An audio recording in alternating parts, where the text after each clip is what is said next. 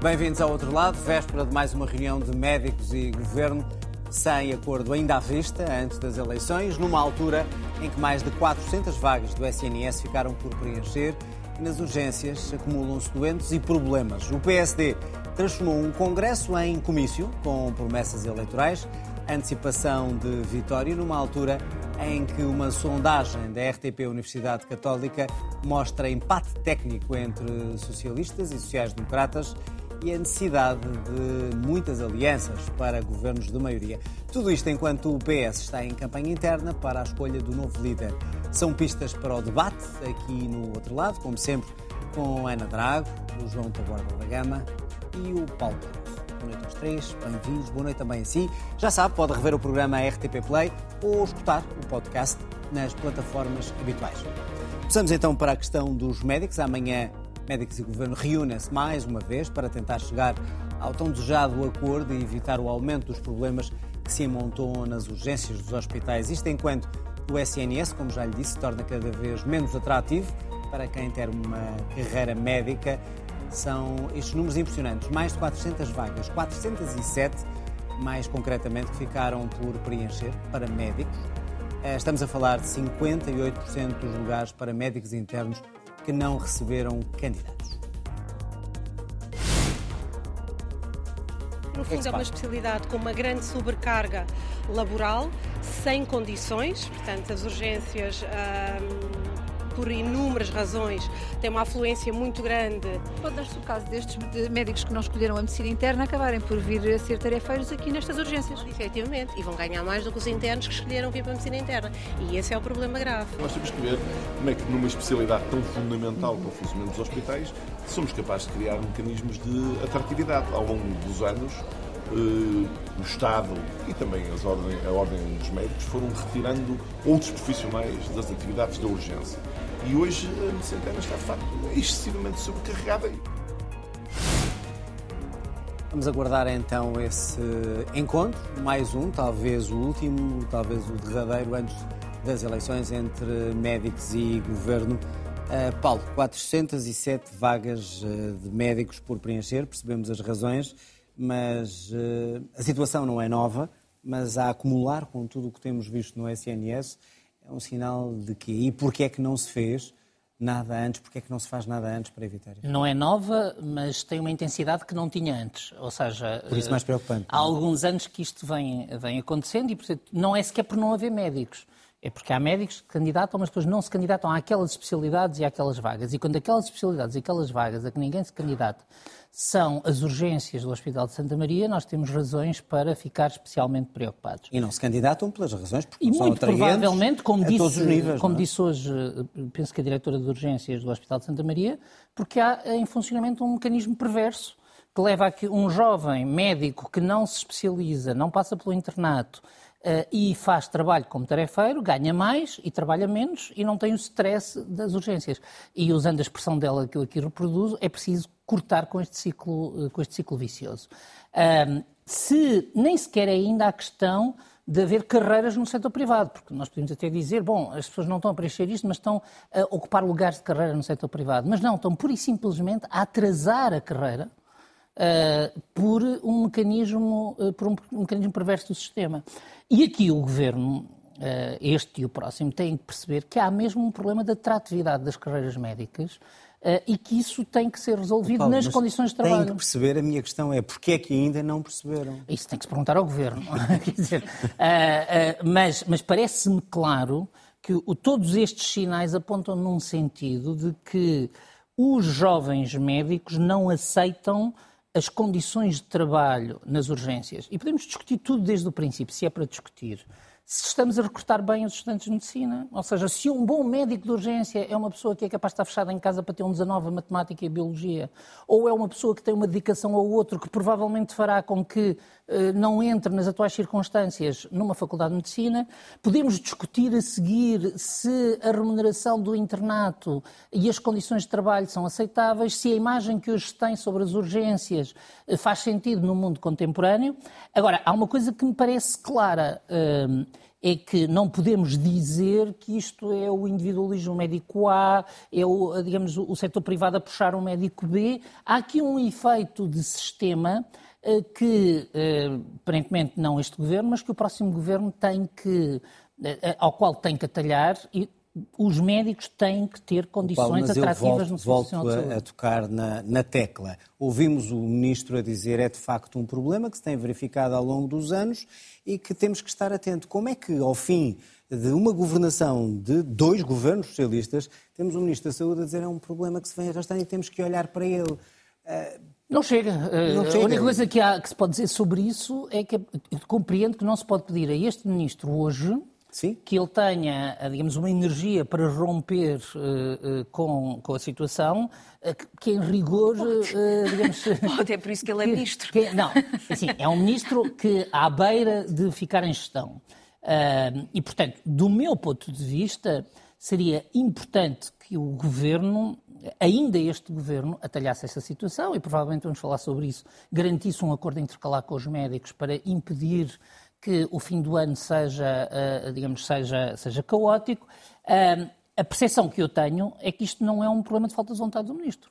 A percepção que eu tenho é que, na dinâmica atual deste governo, não houve a capacidade de perceber a especificidade deste problema e se olha para ele com excesso de medo do receio de contágio. Ok, se os médicos vão ter melhores condições de remuneração, a seguir os outros profissionais do Serviço Nacional de Saúde também vão querer e a seguir os outros profissionais. Uh, mas este assunto não pode, ser, não pode continuar a ser empurrado com a barriga, tem que ser resolvido. Ana, tem que ser resolvido o problema e pode o Ministro, embora ele esteja no lugar há, há pouco tempo, uh, olhar com estupefação para o problema e dizer uh, que, não, que é um problema antigo e que não se resolveu? Ou seja, chegamos a este ponto e ainda estamos a pensar o que é que é a realidade que não atrai médicos para o sistema, para o Serviço Nacional de Saúde? Nós andamos a discutir isto mais ou menos há 15 anos, hum, com o período da Troika, que foi um período particular, mas, na verdade, no quadro do governo da Jeringonça, eh, quando ainda havia um entendimento entre os partidos à esquerda, a questão das carreiras médicas e do Serviço Nacional de Saúde foi um dos pontos de fricção entre os diferentes participantes da Jeringonça. Portanto, mais ou menos, eu diria, desde 2017, 2018, que a questão da capacidade das carreiras médicas do Serviço Nacional de Saúde atraírem profissionais para o futuro foi discutido com o governo governo. E na altura, o Paulo, no fundo, aqui disse, mas não disse, eh, que a dificuldade não é o Ministro da Saúde, a dificuldade é o Ministro das Finanças e eh, o entendimento do governo no geral. Desde o tempo de Centeno, que na verdade o Partido Socialista tem tido responsáveis que sucessivamente dizem: bom, mas nós estamos a aumentar a dotação orçamental do Serviço Nacional de Saúde, nós estamos a aumentar supostamente os profissionais que estão disponíveis. E havia aquela coisa estranhíssima que era, com tanto investimento e com tantos profissionais, e o Serviço Nacional de Saúde estava claramente a degradar-se de dia para dia, porque nós percebíamos que aquilo que o governo do Partido Socialista estava a fazer era a tirar dinheiro para cima do problema, ou seja, a ter esta situação, a gastar com médicos tarefeiros aquilo que não dava na remuneração das carreiras.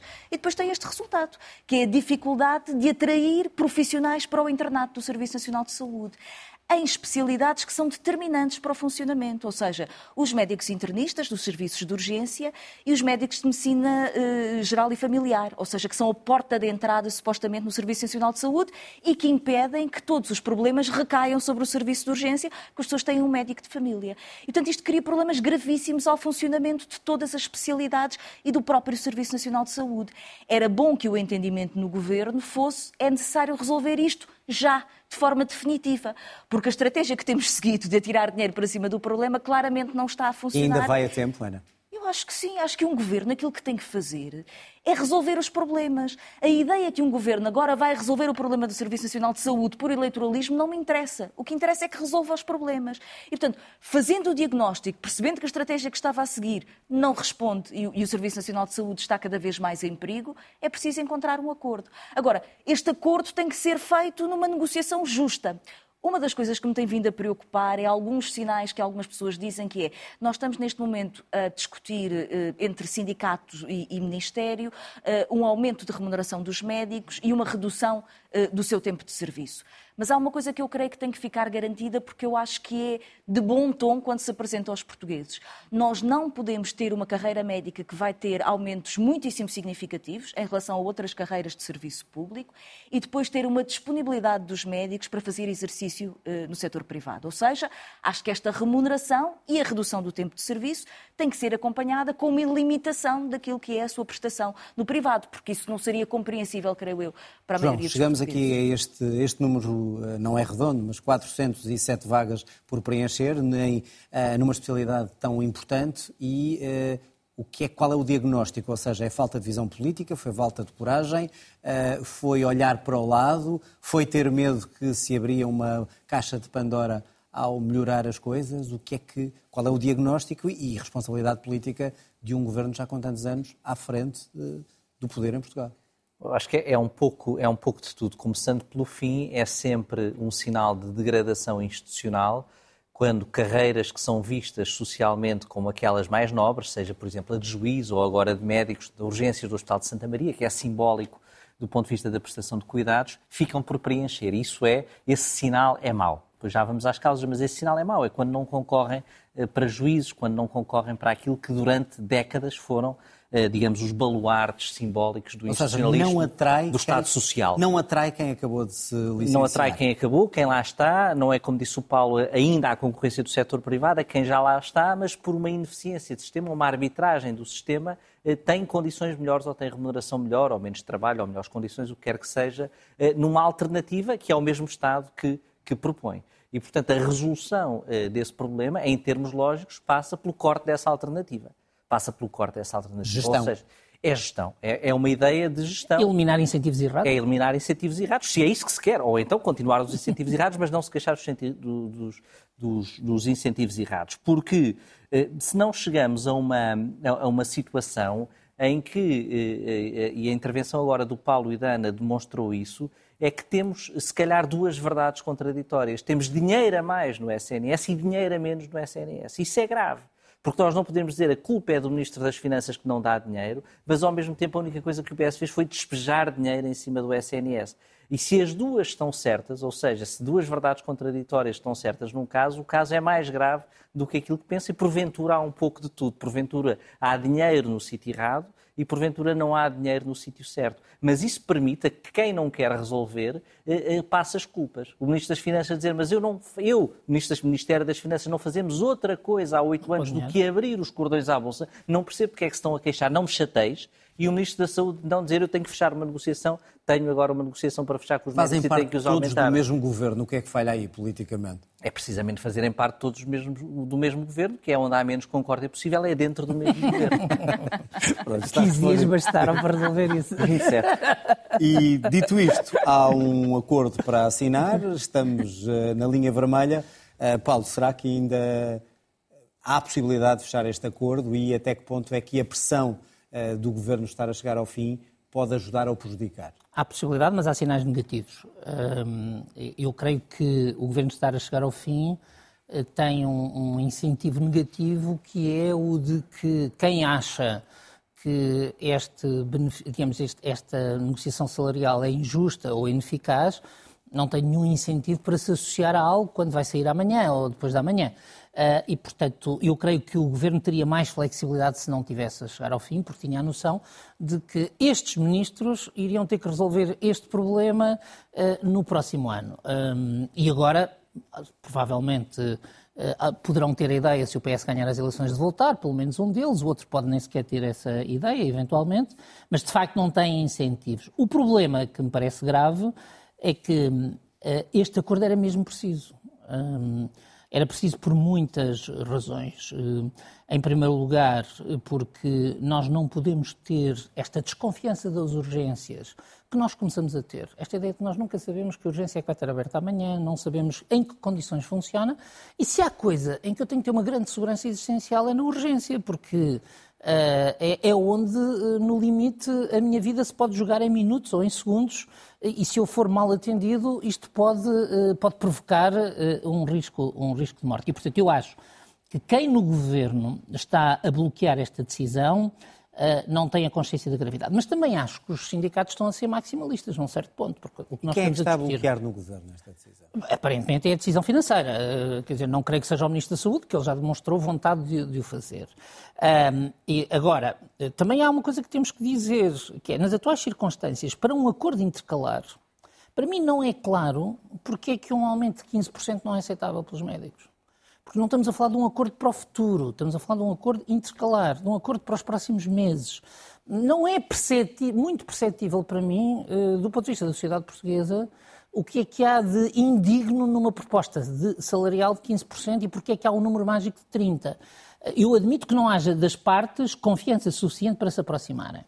Mas quando o governo já está tão longe da sua proposta inicial, uh, parece-me que uh, também temos que questionar não só o governo, mas o que é que leva os sindicatos a não serem flexíveis. A sensação que dá é que é o descontentamento da classe. Ou seja, os sindicatos não estão a, liderar a negociação, estão de algum modo condicionados pelos próprios médicos. Nós vimos um, não sei se chamava plenário, não sei se foi um plenário, mas uma reunião de médicos, eh, salvo erro, no Porto, em que, no fundo, o, o, o, os sindicatos médicos são de algum modo Quer aconselhados dizer, a não fazer. estarão a pedir demais? Perante Bem, as circunstâncias Eu não vou atuais? dizer nem que, nem que uns estão a pedir mais, nem que os outros estão a oferecer de menos. O que eu acho é que, a partir do momento em que se aceita, e acho que quem fez essa proposta esteve bem, que é um acordo intercalar, ou seja, não é uma coisa para ficar para sempre, é uma coisa para resolver o problema imediato, ainda por cima quando vamos para eleições. Uh, e se como, se, como é público, o governo tem uma proposta que vai até aos 15%, dizer que não há acordo porque tem que ser 30% ou nada, não me parece razoável. Mas também não percebo porque é que o governo não pode subir. Ah, aquilo que eu gostaria era que encontrassem um ponto de equilíbrio uh, para depois continuar as negociações, porque o, o, qual é a consequência disto? A consequência disto é que, primeiro, o caos continua até dezembro, porque há esta greve alegal, que não é uma greve, uh, portanto, que não tem serviços mínimos, que é o uso do mecanismo deontológico para fazer greve. Ou seja, não fazer as horas extraordinárias é, no, no a mais? No fundo, é, é, é, uma greve às horas extraordinárias sem o risco de serviços mínimos, que é uma coisa que nenhum outro trabalhador tem direito em Portugal. Portanto, eu acho que é uma coisa que também não é muito correta. E do outro lado, hum, nós, no fundo, vamos caminhar até às eleições sem, uma, sem a estabilização disto. Seria muito mais interessante discutir o futuro a seguir. Porquê que Ana, será... é um instrumento muito, uh, deontológico? Porque é a renúncia... A questão da assim, greve. Porque uh, não, não, há greve, não, não há, há pré-aviso de não greve. Há greve. Não, não há pré-aviso de greve. Há o cumprimento do contrato. Não, não é isso. Há o cumprimento, há o cumprimento... Não, não é isso. Não é isso, porque se fosse isso não havia problema nenhum. Os médicos entregam uma declaração, no fundo, a dizer que não estão em condições de ser responsáveis pelos seus, seus atos médicos e, portanto, não podem ser chamados para prestar horas extraordinárias. Não, eles podem ser chamados para prestar horas extraordinárias, não acima daquele limite. Não, mas esse limite já passou há muito tempo. Já. Não, a ver, até aquele limite eles são obrigados por lei. É isso que eu estou a dizer. Mas é o que eu estou a dizer. Nós estamos a falar de uma. Mas assim. Mas não, o que nós mas vamos estamos, à questão, vamos à questão mas concreta. O que nós estamos não é perante um médico que é chamado para fazer uma hora extraordinária e diz não vou porque não me convém é perante um médico que diz eu não faço essa hora extraordinária porque no âmbito das minhas obrigações enquanto médico eu já, não estou, eu já não estou em condições de poder fazer isso. Estamos a falar de médicos que têm o dobro, o triplo e quatro, Sem dúvida, eu não estou das horas nenhuma, extraordinárias eu não estou de nenhuma a diminuir. Estou a dizer é que é uma Percebemos. greve sem o quadro regulatório certo. da greve. Perante, não estou de maneira nenhuma perante estas circunstâncias, é uma questão de entre 15% e 30%? É o que está em cima da mesa. É que reduzir o problema é, tão grave das urgências em Portugal eh, a percentagens eh, poderá chocar quem esteja de um lado ou do outro. Eu não acho que seja só essa a discussão. Essa é uma das partes da discussão em que o Governo deu alguns passos significativos e é necessário reconhecê-lo. Há pouco tempo atrás estávamos a discutir uma proposta de, na ordem Sim. dos 5% e, portanto, agora o Governo avançou, eu diria, a passos largos e isso mostra que alguma coisa está a mudar na leitura do Partido Socialista em relação a, a esta Mas situação. Mas a tempo, antes das eleições ou não? Essa é a questão que quem vai a uma urgência coloca. O que eu acho é que a situação tem que se resolver dentro daquilo que é a percepção do problema. Ou seja, nós precisamos de compensar as carreiras médicas em termos salariais daquilo que foi a perda salarial ao longo dos últimos anos. Da inflação, dos congelamentos, das várias coisas e, portanto, da, da, da ausencia de atratividade da carreira médica. E isso é fundamental. Há um segundo elemento que tem a ver com a organização dos tempos de serviço e com a própria organização do Serviço Nacional de Saúde. Se houvesse um quadro alargado desse debate que tem a ver com a dimensão salarial, o tempo de serviço, mas também com a própria estruturação futura do Serviço Nacional de Saúde, eu acho que essas condições existem. Mas isso e não vai acontecer nas próximas três mas aquilo, mas aquilo que me faz impressão é uma lógica de que subitamente nós olhamos para Manuel Pizarro e ele será culpado se fizer o acordo e se não fizer o acordo. Se fizer o acordo é acusado de eleitoralismo, se não fizer o acordo é acusado de não conseguir resolver o problema do Serviço Nacional de Saúde. Eu acho que nós temos que ser relativamente claros sobre isto. É desejável para um governo que volte a ter o, o, o voto dos, dos, eleitores porque resolveu problemas. Acho que é isso que deve fazer. Então, porquê, é que não, porquê é que não o faz, Ana? Por receio de abrir a tal caixa de Pandora em relação às outras às outras profissões Mas é que o problema da valorização salarial e da organização dos serviços públicos acontece desta forma grave no Serviço Nacional de Saúde, mas neste momento atravessa todas as carreiras públicas e a administração pública. Era bom que o Partido Socialista tivesse uma reflexão sobre isso antes de ir a votos. João, uh, daqui a três semanas, se o Governo resolver o assunto, é eleitoralismo? Ou é resolver e executar um problema que, que está criado? Eu acho que o que está agora em causa, como eu já disse na semana passada, é que os médicos, percebendo que têm, em virtude do calendário eleitoral, muito mais poder sobre o governo do que o governo sobre os médicos, vão endurecer as suas as suas negociações. E mesmo que os sindicatos queiram um ganho intercalar, porque são forças mais institucionais, etc., os médicos não querem, porque são espertos e já perceberam que têm o governo na mão. Porque têm o povo na mão e têm o governo na mão. E, portanto, vão dizer ou é 30 ou nada, ou 8 ou nulos. E o governo, ou muito me engano, ou vai ter de ceder. Vai andar, andar, andar e vai ceder. Ceder até aos 30%? Pode não, não ser. Vai ceder próximo, vai ceder próximo. Vai-se arranjar E isso forma. seria bom, uh, não digo para os médicos, mas para o SNS? Esperemos que sim. É, esperemos que seja bom para o SNS. Muito para bem, os médicos, vamos... de certeza, para o SNS. Vamos aguardar por mais esse encontro e perceber se, se as previsões ou se, se cumprem ou não e esperamos todos que uh, este Natal não seja mais complicado ainda nas urgências. O PSD fez do Congresso do fim de semana um verdadeiro comício eleitoral. Cavaco Silva apareceu de surpresa, mas garantiu que não foi lá para dar qualquer lição. Luís Montenegro fez um ato primeiro de humildade, depois prometeu aumentar o complemento solidário para idosos e, por fim, garantiu estar pronto para ser Primeiro-Ministro. Também sei que as pessoas esperam mais de mim do que aquilo que eu fui capaz de mostrar até agora. Eu quero dizer-vos olhos nos olhos, eu tenho noção disso, mas eu estou aqui para fazer isso. O nosso objetivo é claro. Nós não vamos cortar um cêntimo a nenhuma pensão.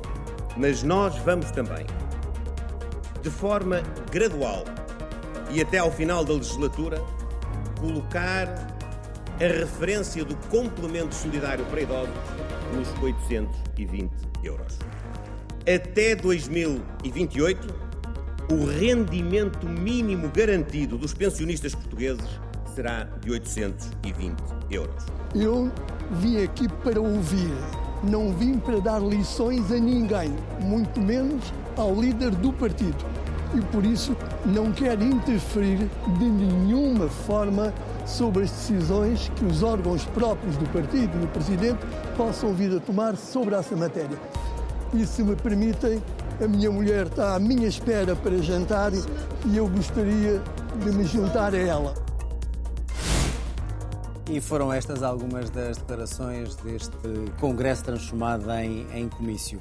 Ana, acho que vou começar por ti. Este discurso de Montenegro é já um discurso de vitória? Uh, aquela meia-culpa de uh, esperam mais de mim e eu não tenho dado uh, atrai eleitorado?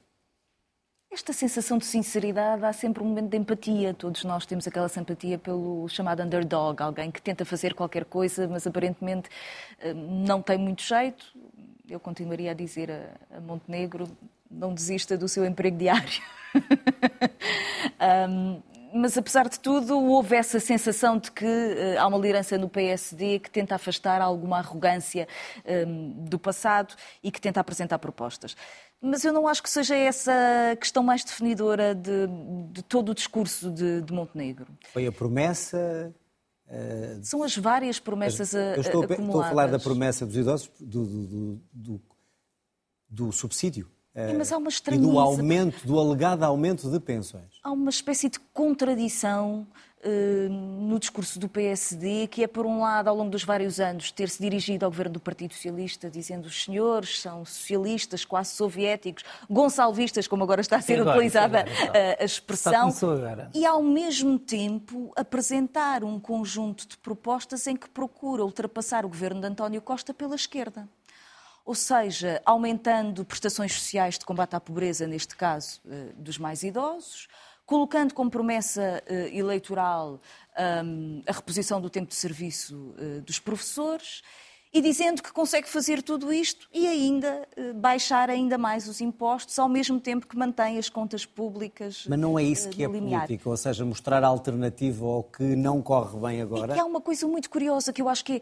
há uma espécie de leitura certeira por, por parte do, do PSD. Ou seja, o PSD faz uma identificação de que os portugueses estão zangados com os serviços públicos que ele referiu, a educação e a saúde, estão zangados com a dimensão salarial, acham que ganham mal e, portanto, que é necessário aumentar os salários, nomeadamente dos professores, contando o tempo de serviço e, aparentemente, também uh, dos médicos, uh, que é necessário investir uh, nos serviços públicos e responder à dificuldade da vida das pessoas, nomeadamente no combate à pobreza com os idosos mas falo dizendo que afinal o PS, é o, o PS não é aquele que dava tudo a todos, é o contrário, é aquele que não deu nada a ninguém.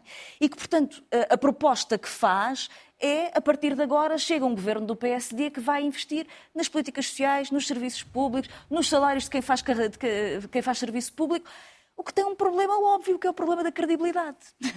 E, portanto, olhar para o PSD e achar que é o PSD que vai fazer a requalificação dos serviços públicos, o aumento do complemento solidário para idosos, a reposição do tempo de serviço dos professores, e é algo que nós não, olhamos Ana? Ana, e que não conseguimos acreditar. Tivemos o PS a, a, fazer uma política que muita gente, e os três aqui também consideraram, que era uma política feita pelo PS, mas mais parecia ou poderia ser feita pelo PS. Exatamente. Não pode exatamente. o PSD. mais acordou nisso não, foi o João Não pode o é PSD estar agora a inverter essa tendência, ou seja, fazer uma política que se identifique mais com a esquerda para. Mas percebes a minha confusão para alguém que está no campo da direita e que pensa fazer articulações políticas à direita, nomeadamente com a iniciativa liberal, que quer cortar eh, aquilo que é o investimento e a despesa pública em matéria de serviços públicos e acha que o país não aguenta salários mais qualificados, fez o combate, aliás, o PSD e a iniciativa liberal sobre a questão do salário mínimo, dizendo que era um erro fazer estes aumentos agora colocar-se à esquerda do Partido Socialista. Há um problema de contradição, ou seja, será que o PSD não tem mais nada para apresentar aos portugueses? Não tem nenhuma outra agenda credível do espaço político da direita eh, que não signifique esta Mas espécie são ou não de... propostas diferentes daquelas que tem o governo e capazes de atrair eleitorado? Bom, não sei, eu já não sei muito bem o que é, que é o Partido Socialista. O Partido Socialista é uma configuração de figuras e de propostas políticas muito diversas. Temos o Partido Socialista, que fez a reposição de rendimentos e que fez a requalificação do Estado Social durante o período da geringonça e que, a partir de determinado momento, entendeu que esse não era o seu caminho e que o que ele tinha que fazer era estabelecer a ideia de descer a dívida e das contas certas, ou seja, restaurando, na verdade, aquele que era o discurso político do PSD. E o PSD, aparentemente, ficou sem discurso e agora coloca-se à esquerda do PS eu acho tudo isto relativamente confuso no quadro partidário em Portugal, porque eu gosto das coisas definidas e claras. João, é o PSD a colocar-se à esquerda com aquilo que vimos de, no discurso de Montenegro? O PSD trocou as voltas à Ana Drago. o, que, o, que, o, que é, o que é, é, é, é uma primeira vitória. Depois desta, vencer Pedro Nuno Santos será fácil. Não, eu acho que a primeira coisa do, do Congresso é que é um Congresso de vitória e de poder. E isso vê-se, essas coisas são, são, são semióticas. Olha-se e vê-se, cheira. cheira, está toda a gente contente, está toda a gente bem vestida, toda a gente de acordo, e portanto essa dinâmica não vai parar e o PSD vai ser governo. Isso aí vê-se naquela imagem. Pode, o PS ainda não tem líder, é preciso fazer caminho, mas é essa a dinâmica que está ali montada. E quando essa dinâmica está montada, as coisas saem bem, as ideias saem bem, uh, o discurso sai, sai, certo. Mesmo assim, o primeiro discurso saiu bastante mal. O discurso sai certo, uh, vem Cavaco Silva dar um ar da sua graça. e ajuda ou não? Ajuda, claro que ajuda, porque o que o PSD quer demonstrar é precisamente que com este líder quer apresentar políticas sociais e apresenta aquele líder do PSD que no campo dos pensionistas foi imbatível por qualquer outro primeiro-ministro, por qualquer não, outro Se o governo, governo não estivesse em desgraça e não, não houvesse esta demissão e esta queda de governo, estariam lá todos estes notáveis do PSD ao lado de Montenegro? É uma pergunta, é uma pergunta interessante. A não, política. Eu acho que estavam, mas com uma faca nas costas. Política, Era um congresso talvez eletivo e não consagratório, mas isso são, são as leis são as leis da política. Mas a política também tem essa vantagem, é que quando as coisas estão bem, as pessoas ficam genuinamente bem e, portanto...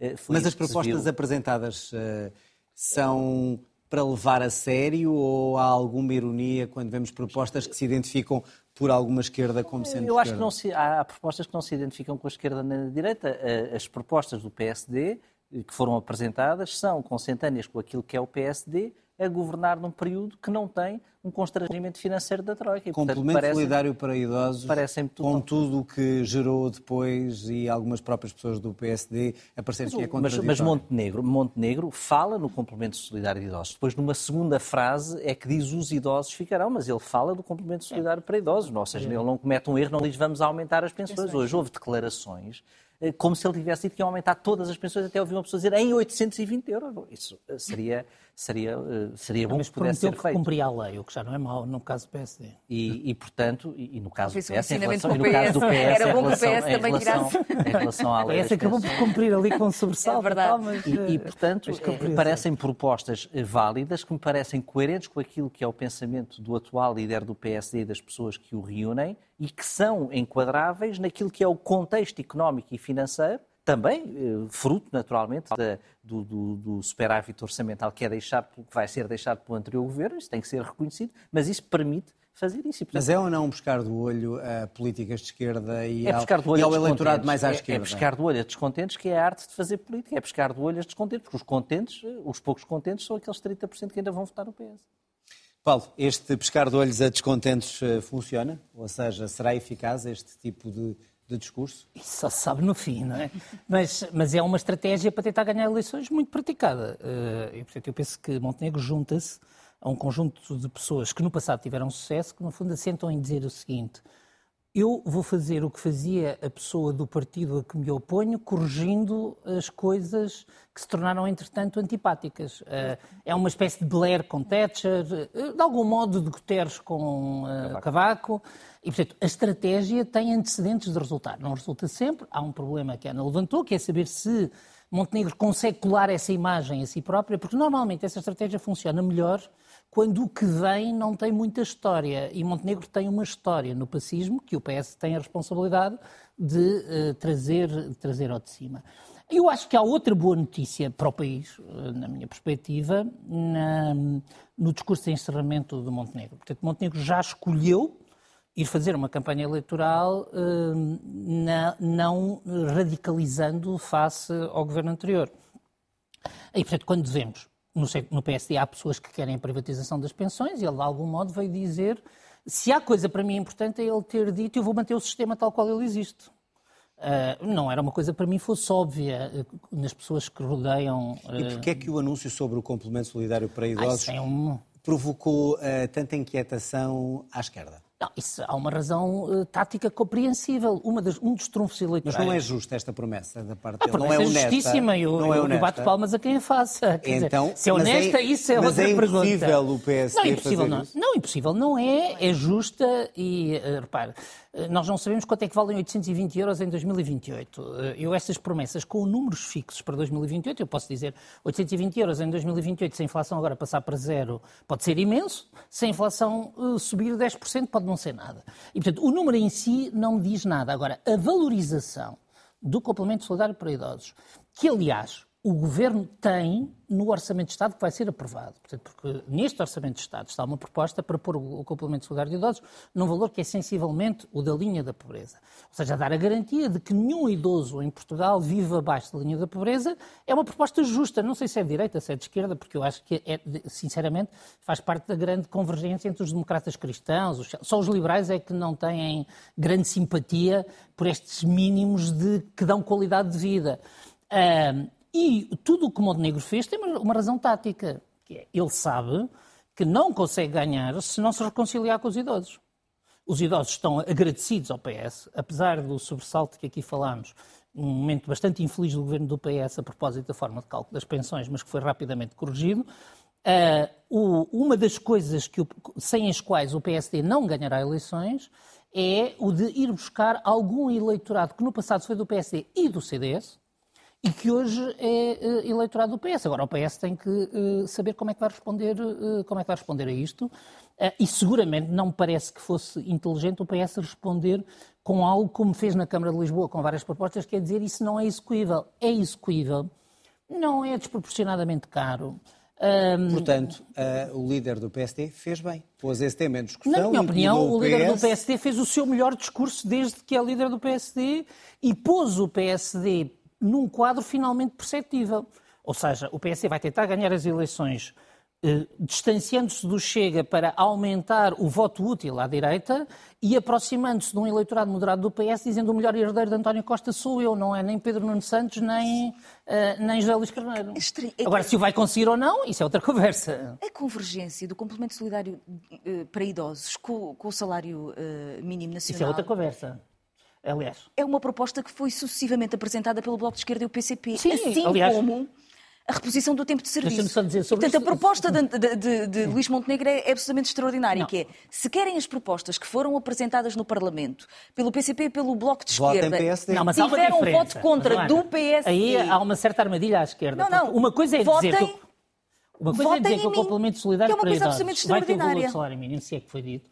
Uh, dito pelo PCP, eu sei que é num contexto de aumento do salário mínimo. Dito pelo PSD, eu não sei se não é num contexto de aumento do salário mínimo. Bom.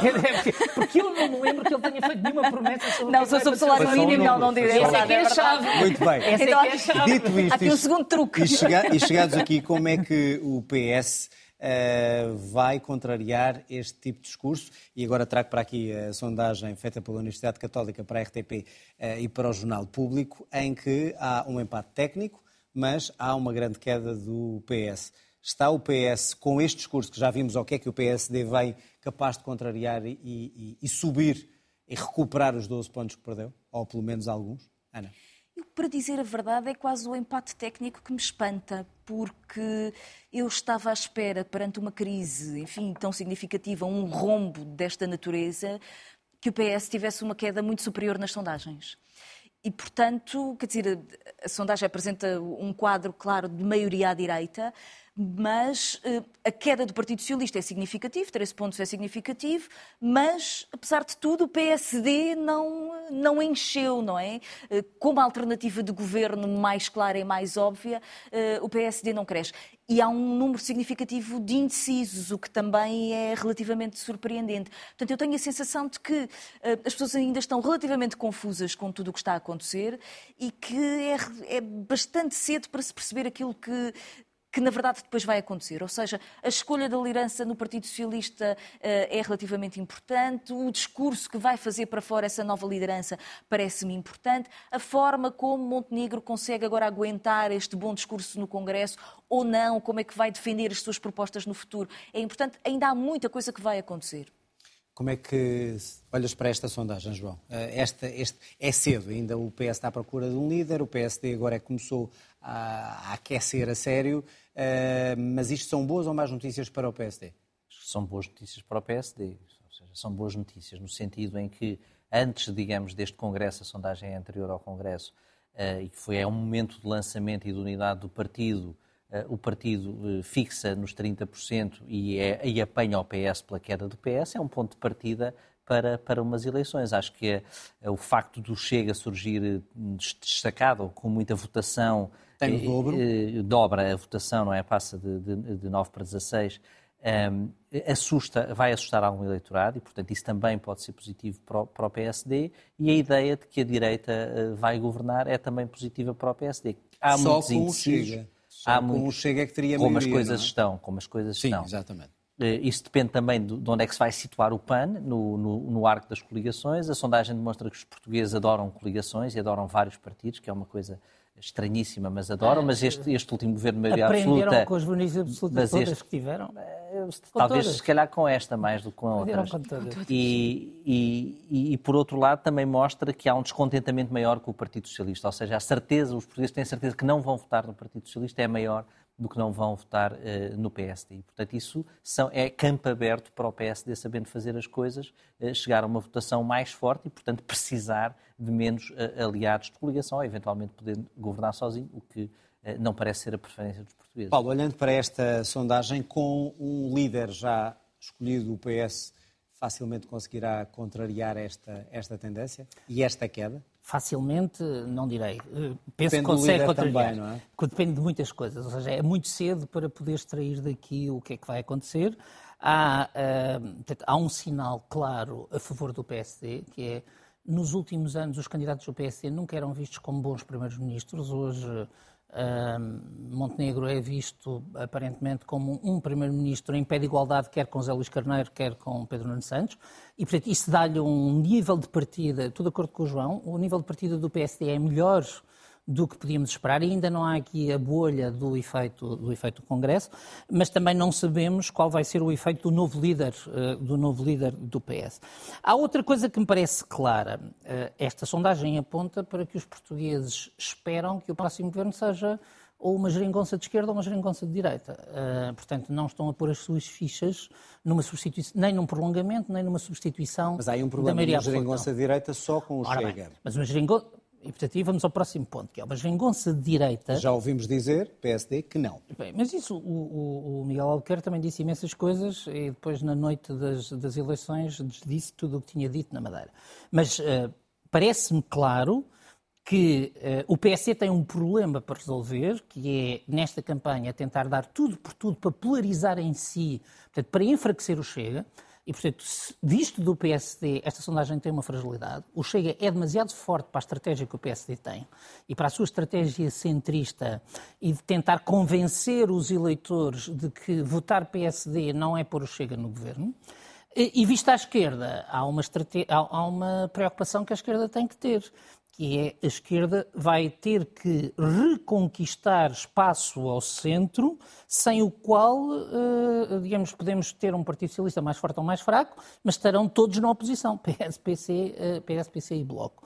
O PS vai ter que clarificar uma questão e penso que clarificará a coalição de Pedro Nuno Santos, porque se Pedro Nuno Santos não for eleito, José Luís Carneiro, de algum modo, tem uma solução para o sistema uh, que é uh, um bloco central implícito, Uh, e se o PS escolher, como eu acho que vai escolher, ser o grande partido da esquerda, vai ter que negar esse bloco central implícito e vai ter que pôr os portugueses, no fundo, um, a, a, fazer essa escolha. Para o fazer, o que é que o PS tem que fazer? Eu acho que, ao contrário de, de, de Montenegro, o PS agora tem que dizer nós somos o António Costa corrigido.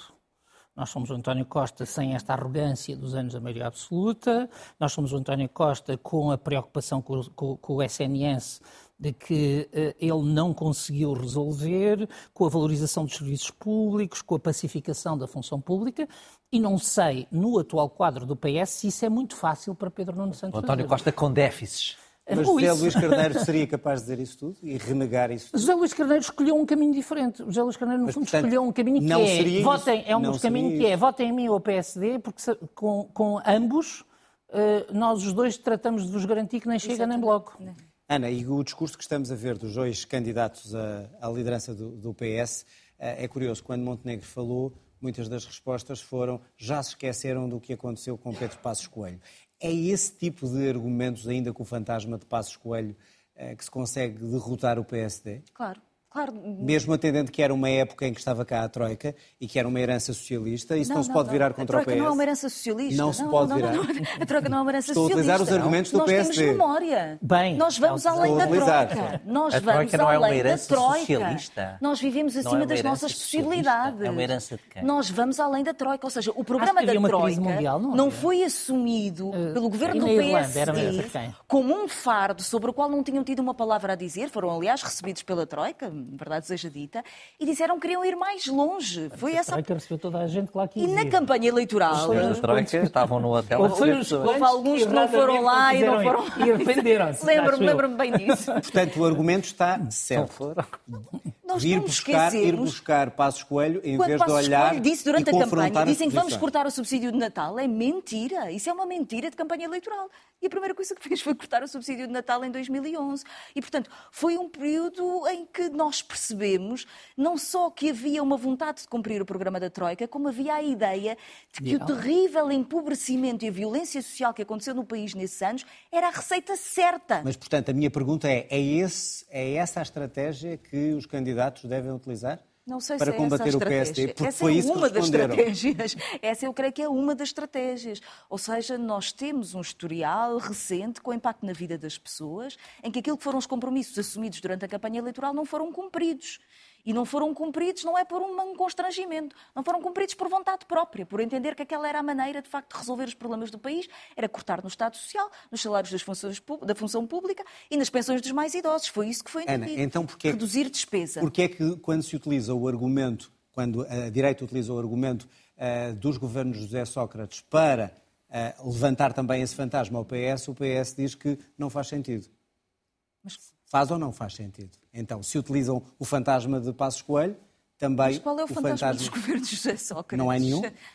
para o PS? O PS tem que se orgulhar não, José Sócrates é um fantasma, um fantasma enorme, vivo, avassalador, apesar de estar vivo, para o Partido Socialista. Quando nós olhamos para o governo de Sócrates, lembrando das guerras dos professores, lembrando de várias dificuldades, mas na verdade não tem a ver com a violência da Troika. Acho que não deve Portanto, ser comparado. essa estratégia está. Não, tem que distribuir o tempo, Ana. Não, não acho que a questão seja essa. Eu acho que o Partido Socialista tem que aprender alguma coisa com os dois anos da maioria absoluta. Primeiro, com a arrogância e com o facto de ter assumido o programa da direita. Como é que faz, num curto espaço de tempo, essa recomposição composição do seu programa político, eu acho que é um desafio significativo. Agora, apresentar, creio eu, a estratégia de José Luís Carneiro, que é se votarem em mim ou se votarem no Partido Socialista, fiquem descansados porque há um bloco central, não sei se isso é mobilizador. João, porquê é que, Dá empregos. Porquê, porquê, porquê que o fantasma de Pedro Passos Coelho continua a ser eh, a arma de arremesso pelos dois novos candidatos nesta altura? Estão viciados nisso. É um vício. Estão, estão viciados nisso. É o que lhes vem à cabeça em vez de de terem propostas, propostas, dá menos trabalho do que ter propostas e, e, e, tem um pouco aquela ansiedade ou aquela, eh, digamos, tristeza de, no caso de Pedro Nuno Santos, de se ver como líder, possível líder da oposição. E ser líder da oposição quer dizer que o próximo primeiro-ministro socialista vão ser os seus rivais e não vai ser ele próprio. Portanto, há algum nervosismo com ter que se correr para uma coisa que probabilisticamente, não é impossível, e a política portuguesa e mundial cada vez tem mais surpresas, não é impossível, mas probabilisticamente é um lugar de líder da oposição e, portanto, falam assim de coisas que estão viciados dos debates parlamentares, de falar mal da Troika, de Pessoa Coelho, e... e até lhes tremam as pernas e venham cá os alemães e a gente... É, é, é, pronto, é, é, política, digamos, fanfarronice política, mas não, não, os portugueses não, não, não estão para isso e não, não gostam disso. E será mais eficaz uh, se qualquer um destes líderes renegar, uh, ou, como mostrou o Paulo e bem, uh, aquilo que vão fazer ou melhorar em relação a António Costa, mas também ao passado socialista de outros governos, nomeadamente Sócrates? ganha aquele que for mais contra sempre, o que foi feito É sempre um equilíbrio difícil, é preciso escolher um ou dois pontos e dizer que se distanciam, mas não podem renegar claro. tudo um, de governos onde participaram, governos pelos quais deram a cara, amigos eh, do governo, companheiros e, e, camaradas, e portanto isso não, não, pode, uh, não pode acontecer, mas, mas têm de escolher uma ou duas coisas onde transmitam aos portugueses que fariam diferente e que aprenderam a fazer esse ato de contrição, tal como Montenegro já fez e correu bem, fazer, digamos agora, para aquilo que é renegar a herança dos governos em que participaram e em que deram a cara parlamentarmente. Paulo, o que é que é mais eficaz para a estratégia do líder eh, socialista? É o fantasma Passos Coelho ou uh, uma possível aliança com o Chega? Eh, o fantasma Passos Coelho vale muito pouco, deve ser, deve ser então, sincero, na minha é opinião. Porquê é que é tão invocado pelos Por inércia, eu acho que é mais por inércia. Eu, eu, cito a esse respeito o Jorge Coelho que dizia em política há muita falta de memória e, portanto, não acredito que a memória seja a uma década de distância assim tão, uh, tão, tão, tão pesada. Agora, o medo do Chega, sim.